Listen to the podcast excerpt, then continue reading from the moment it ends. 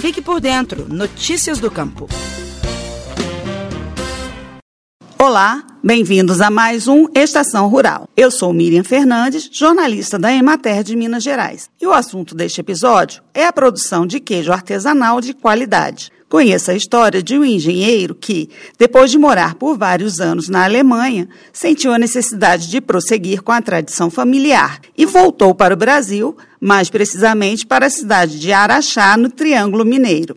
Apesar da grande diferença entre o estilo de vida na Europa e as dificuldades enfrentadas pelos produtores rurais aqui no país, José Eustáquio de Rezende se mostra muito satisfeito. Na mesma propriedade onde sua avó paterna produzia queijo, na década de 1950, ele investiu há cerca de quatro anos na retomada das atividades da queijaria, que foi modernizada de acordo com as normas vigentes em Minas Gerais. É rentável hoje mesmo nós é, é, pagando o aluguel da nossa propriedade, que meus pais são vivos, né? A gente paga o aluguel para eles. A gente consegue comercializar o queijo. Tivemos um, um, apoio muito grande da Emater com os projetos, com o apoio é, é com documentação, tudo, orientação, né? O IMA e é, conseguimos registrar. É difícil porque normalmente o produtor rural ele não quer mexer com papel, não quer mexer com documento. Então, na primeira dificuldade que ele encontra, ele, ah, isso é muito difícil e tudo. E tem um problema que grande parte dos produtores são eles mesmos que tiram o leite, que faz o queijo, isso dificulta a ida dele na cidade para correr atrás de papéis, documentações. A rentabilidade da produção de queijos artesanais para José Eustáquio está diretamente vinculada ao cuidado no preparo, desde a origem da matéria-prima, com o manejo correto dos animais. A forma como ele faz o queijo, as características da região, características do gado, nosso gado, por exemplo, ele é ordenhado uma vez ao dia. Eu não, não, não, não dou ração para as vacas. Então é um leite muito mais natural, um leite que você não aumenta a produção dele e ele diminui a gordura.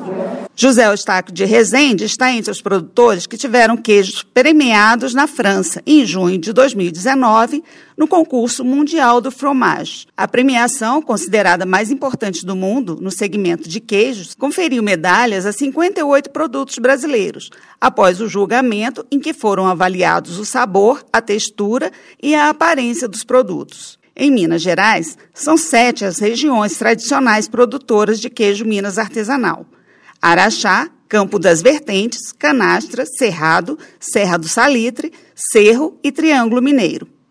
Os queijos de cada uma dessas regiões têm características próprias em função da altitude dos pastos, da temperatura da região, além do tipo de solo e da composição das pastagens. Todos esses fatores, além da forma de preparo cuidadosa na própria fazenda, garantem a cada produto a identidade regional típica, tão valorizada pelos consumidores. E a empresa de assistência técnica e extensão rural do Estado de Minas Gerais, a Emater MG, orienta os produtores na adoção de boas práticas agropecuárias e boas práticas de fabricação, para garantir a segurança sanitária do queijo. A empresa também auxilia no processo de legalização das queijarias, incentiva e fortalece a organização dos produtores. Para desenvolver as ações em todo o Estado, a Emater MG, vinculada à Secretaria de Estado de Agricultura, Pecuária e Abastecimento, trabalha em parceria com o Instituto Mineiro de Agropecuária, o IMA, e a Empresa de Pesquisa Agropecuária de Minas Gerais, a EPAMIC, além de associações e cooperativas de produtores rurais. Bem, este episódio termina aqui. Muito obrigada pela audiência e até o próximo. Você ouviu o Estação Rural, o podcast da Emater Minas Gerais. Mais saúde. Faça sua parte contra o coronavírus.